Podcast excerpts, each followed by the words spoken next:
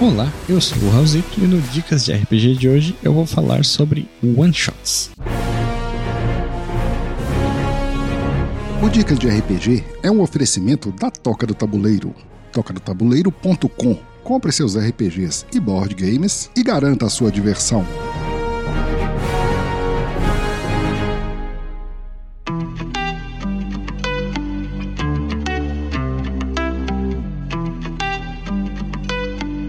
Uma one shot é uma aventura de RPG que tem começo e fim e que a história se encerra nela mesmo. E eu sempre fui um grande cético em relação a one shots, né? Eu digo que a melhor maneira de começar uma campanha de RPG é convidar todo mundo para jogar uma one shot piadas à parte, eu vou dar aqui algumas dicas para quem não quer que isso aconteça, né? Que às vezes a gente precisa mestrar uma one shot, né? Como a gente fez algumas vezes aqui para as streamings do movimento RPG, ou às vezes tu vai mestrar num evento, ou tá apresentando RPG para quem nunca jogou e tu não sabe se eles vão se engajar numa campanha longa. Então é legal ter é, algumas dicas para se preparar para isso, né? Então vamos lá.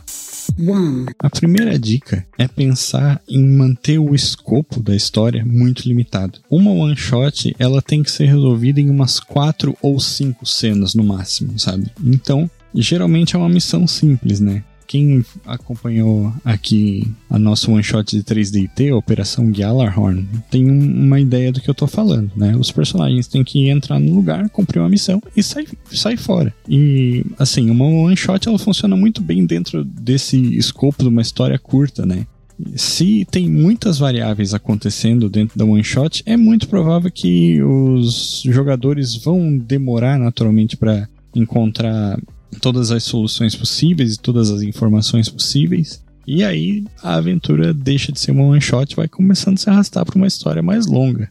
Então, essa ideia de, de ter um, um escopo pequeno, assim, né? Uma missão, ou então ah, os personagens estão presos e têm que fugir. Esse tipo de estrutura ele vai funcionar muito bem, porque é algo que os personagens estão lá e eles têm que fazer um objetivo só e a história se encerra aí.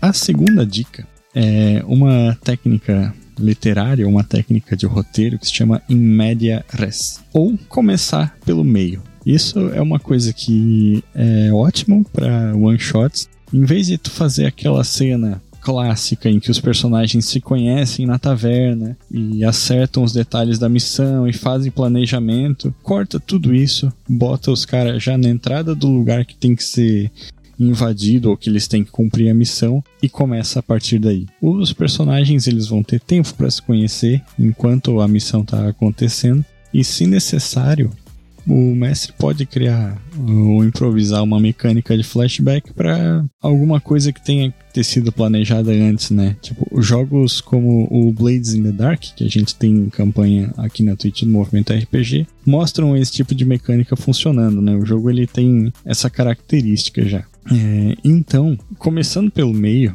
é uma coisa que tu corta direto para a parte que importa e ajuda a diminuir ainda mais o escopo da aventura que tu tá planejando. Principalmente em caso de, como eu comentei antes, ali isso vai mestrar para uma stream de RPG ou para um evento. E é importante isso, né? Porque às vezes acontece muito rápido.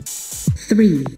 E a terceira dica, que de novo remetendo a nossa one shot de 3DT aqui, a Operação Gjallarhorn, tem um limite de tempo pode tornar as coisas muito interessantes, né? E isso é bem bacana, assim, se tu tem jogadores um pouco mais experientes já, né? Quem assistiu a, stream de Operação Gjallarhorn, existia um limite de tempo para que a missão fosse cumprida, e esse limite de tempo se dava na vida real, digamos assim, né? Então eu estabeleci que quando chegasse determinado horário, o local em que os personagens estavam seria bombardeado e a missão acabaria. Então isso bota uma pressão para que a história seja resolvida rápido. E esse tipo de recurso às vezes é bem interessante e ajuda a tornar tudo um pouco mais emocionante, né? Mas claro que não é um não é um recurso que vai funcionar para todo mundo, não é um recurso que vai funcionar para todo grupo. Então eu recomendo que tenha uma certa moderação no uso dessa dica.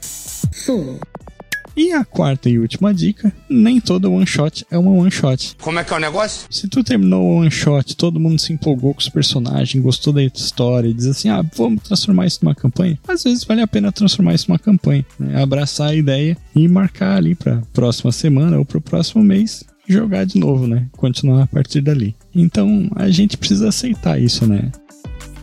Então é isso, espero que essas dicas ajudem de alguma forma. E agora eu passo dado para o próximo mestre.